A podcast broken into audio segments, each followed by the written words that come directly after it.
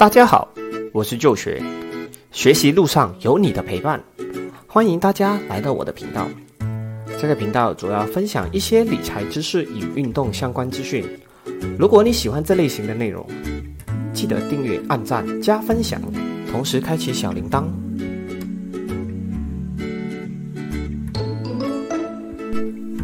这期内容，我们来聊一聊被动收入的重要性。在这之前，先来看一下什么是被动收入。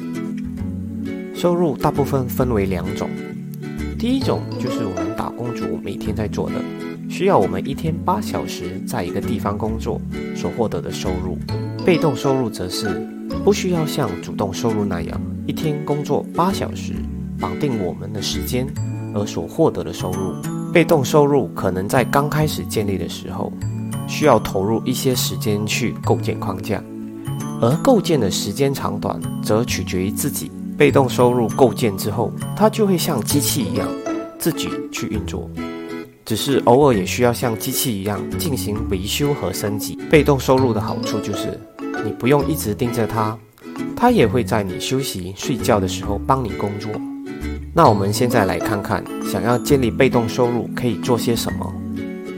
被动收入获得的方式有很多种，这取决于个人的兴趣爱好、资源和接触的圈子。在我国，最容易接触到的几种方式主要有直销、保险业、网卖、部落格、自媒体行业等等。第一种，直销行业可以使用你的业余时间进行操作，约见你的潜在客户，主要是售卖公司的产品。建立自己的组织，帮助团队成长，而每个月你销售的产品或者建立起的客户群，会为你带来一笔额外的佣金收入。第二种，保险行业，保险业主要是提成相对的较高，保险业其实也是直销的一种，只是它卖的产品是保险，而它也可以当做是被动收入的一种来看。我身边有许多的朋友是兼职保险代理的，做到一定的程度后就转入正职。第三，网卖、部落格和自媒体行业，这些行业也都需要花费一些时间和投入去构建属于自己的品牌。以上就简单的做几种介绍。那问题来了，会有朋友可能觉得我不想找人，也不想去服务别人，还有什么方式吗？有的。投资股票或者基金，这个方式的优点是什么呢？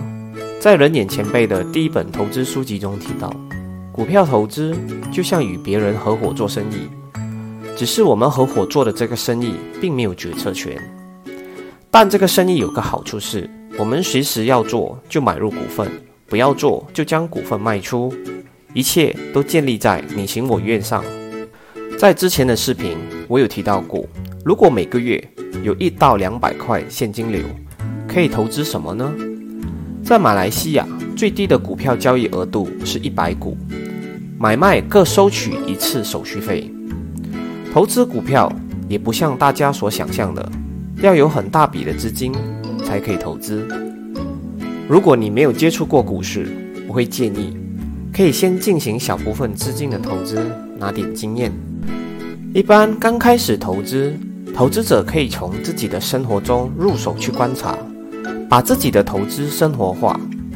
在马来西亚，你只要一出门，多少都会看到好几间上市公司的产品。就算不出门，家里也多少有几样产品是上市公司的。第一，合成饼干；第二，美露；第三，星巴克；第四，我们的电力公司。第五，我们的国家著名银行。以上这些也只是 KLSA 里九百多家上市公司的几间，是不是都很熟悉呢？那如果你觉得马来西亚的你不喜欢，有没有外国的呢？有的，外国公司，第一间苹果手机，第二淘宝，第三谷歌，第四微软，第五迪士尼。以上只是一些举例，并没有任何买卖建议。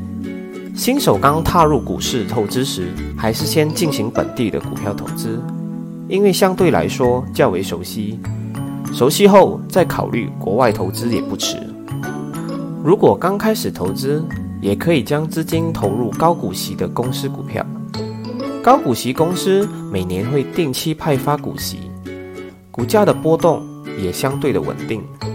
如果你的投资组合里有高股息股，每年都能够收取稳定的股息，那是不是间接的在建立起自己的被动收入呢？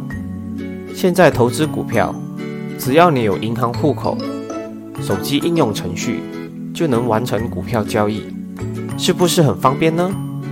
希望大家也能构建属于自己的被动收入。好了，今天就分享到这里，我们下集再见。